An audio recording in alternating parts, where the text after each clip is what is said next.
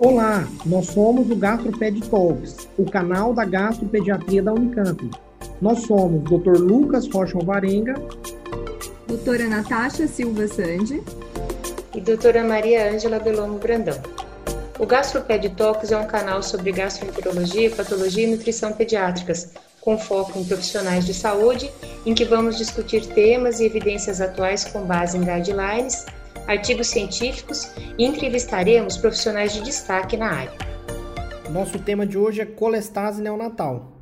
E dando seguimento ao guideline que foi apresentado anteriormente, agora nós vamos apresentar o artigo. Esse artigo, a acurácia diagnóstica da matriz metaloproteinase 7 sérica para o diagnóstico de atresia biliar, ele foi publicado em 2018 uh, ah, no Hepatology, que é uma revista de fator, impacto, de, eh, de, de fator de impacto 14. E aqui eu destaco a presença do Dr. Jorge Bezerra, que é um brasileiro, que é coordenador do, do, da, da cadeira de gastropediatria do Hospital de Cincinnati, uh, nos Estados Unidos. Então, uh, diversos marcadores, já mais ou menos uns 5, 7 anos, uh, vêm sendo estudados para o diagnóstico de atresia biliar, através de metabolômica, ELISA, microRNA, uh, principalmente citocinas ou outras proteínas no geral, estão sendo estudadas, mas nenhuma proteína ainda teve uma boa acurácia para o diagnóstico de atresia das vias biliares.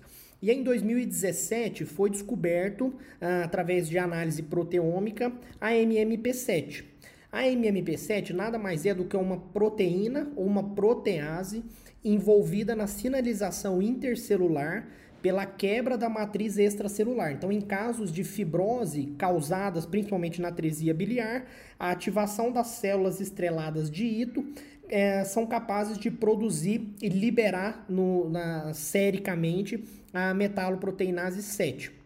Então, visto isso, uh, o artigo de 2017, que foi o primeiro artigo publicado pela equipe do Dr. Jorge em Cincinnati, eles in induziram a atresia biliar em ratos através do rotavírus e eles viram que aumentava essa matriz, uh, esse MMP7, uh, no sangue desses ratos e, inclusive, ela teve uma maior acurácia dentre todas as outras oito proteínas que eles estudaram. E desde então, outras publicações em relação ao tema vêm sido feitas uh, em, em, todo o mundo, uh, mas publicações pequenas, com N relativamente pequenos. Então, uh, para esse estudo uh, especificamente, eles utilizaram três hospitais pediátricos em Wuhan, na China, de outubro de 2016 até abril de 2018 eles definiram colestase como sendo bilirrubina direta maior do que 1, ou no caso eles utilizaram 17 milimols por litro. Uh, Para o diagnóstico de atresia, pacientes que tinham colangio alterada, com histologia pós-operatória compatível com atresia biliar, e eles excluíam o diagnóstico de atresia nos pacientes com colangio normal, uh, com teste genético positivo para outras doenças colestáticas uh, neonatais e pacientes que tiveram melhora espontânea da colestase pela bioquímica ou com melhora da acolia fecal.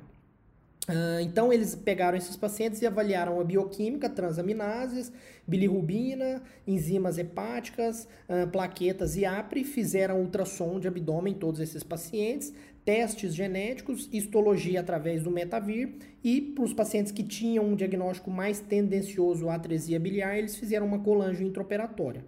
E eles avaliaram a MMP7 através do sangue, pelo teste de ELISA, e eles avaliaram também na histologia, no próprio fígado, por imunistoquímica e por um anticorpo anti-MMP7 que foi descoberto e descrito também lá em 2017. Porém, todos os resultados que, são, é, que, que a gente vai discutir depois são feitos pela MMP7 sérica, certo?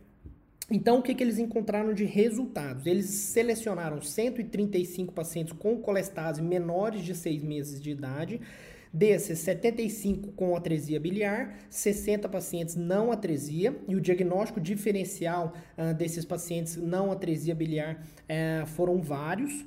Uh, mais 72 pacientes controles, desses 54 menores de 6 meses, para parear com esses outros pacientes colestáticos que foram avaliados. Tá? Então, um total de 207 pacientes, sendo 135 com colestase e 54 uh, controles menores de 6 meses. Quais os resultados encontrados? Então, em relação a MMP7, eles viram que os pacientes controles saudáveis tinham valores de MP7 muito baixos e que esses valores não variavam com o aumento da idade, não variavam nos primeiros seis meses de idade.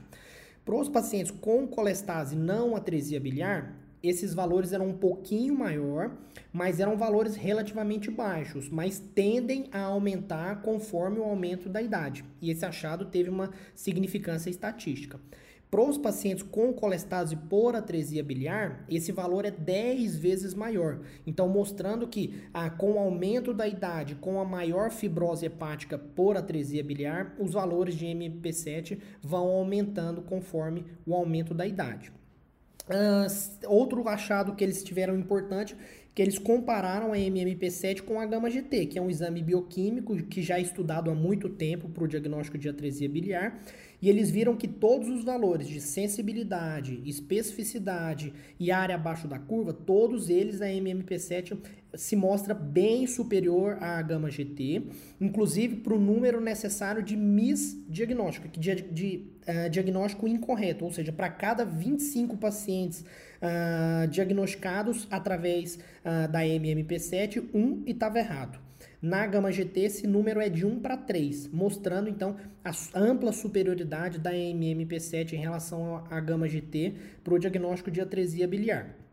Uh, depois eles avaliaram conjuntamente a MMP7 com a gama GT para ver se essa junção dos dois exames uh, aumentava a acurácia e eles viram que não, que a MMP7 com a gama GT é melhor do que a gama GT isoladamente, mas essa associação não foi melhor do que a MMP7 isoladamente. Chegou muito perto, mas não foi melhor, mostrando que a MMP7 tem também essa superioridade em relação à gama GT.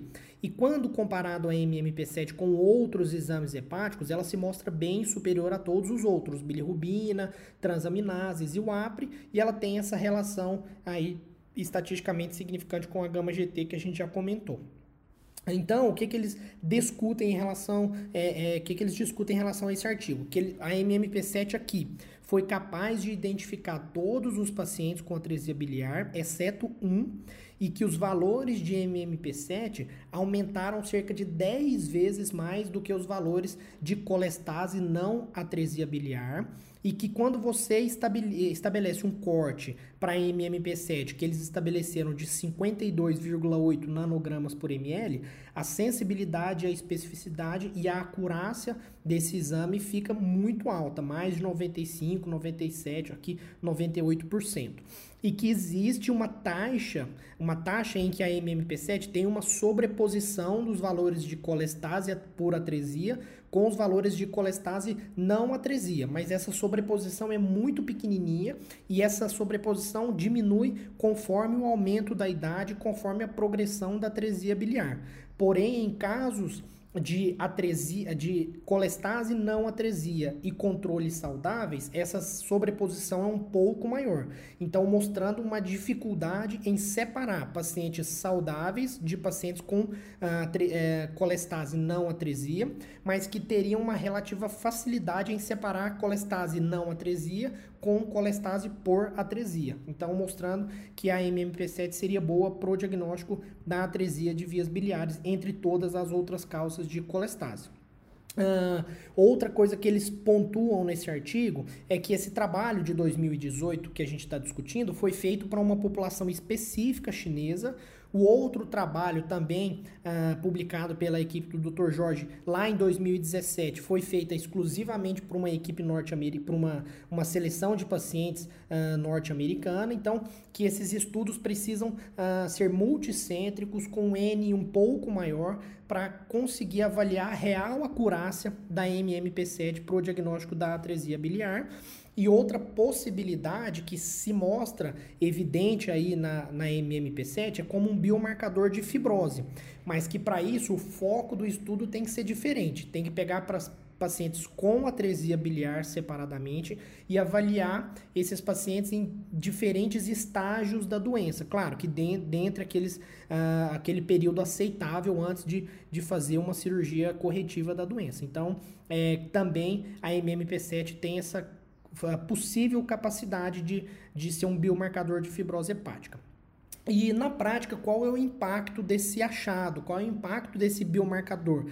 Claro, além de ter uma boa acurácia, uma boa sensibilidade, uma boa especificidade pro diagnóstico da atresia biliar, e isso, claro, somado a outros achados clínicos, a outros achados bioquímicos, a gama GT mesmo aqui não se mostrando tão ah, com uma acurácia tão boa, mas ela é um exame a mais que poderia somar para esse diagnóstico, exames de imagem não invasivos. Então, juntando tudo isso, a MMP7 seria um acréscimo para esse diagnóstico, mas também o, o estudo mostrou que ela tem um alto valor preditivo negativo, ou seja, valores muito baixos de MMP7, inclusive em pacientes maiores, próximos ali ao final do primeiro mês, no começo do segundo mês de vida, que não aumentem os valores de MMP7, esses pacientes provavelmente não têm atresia biliar. Então, não necessariamente esses pacientes precisam ser submetidos a uma biópsia hepática, a um colangio intraoperatório, a uma mesa cirúrgica. Então, você evitaria a morbidade desses exames invasivos em casos de uh, colestase não atresia biliar. Então, tá aí uma boa, é, um bom achado desse, desse biomarcador. Então, uh, esse é o, o, o final do artigo, essas são as discussões finais. Muito obrigado. Obrigado por nos acompanhar. Esse foi um episódio do Gastroped Talks. Estamos no Instagram, gastroped.talks, no YouTube, Gastroped Talks Unicamp, e também na forma de podcast. Até o próximo!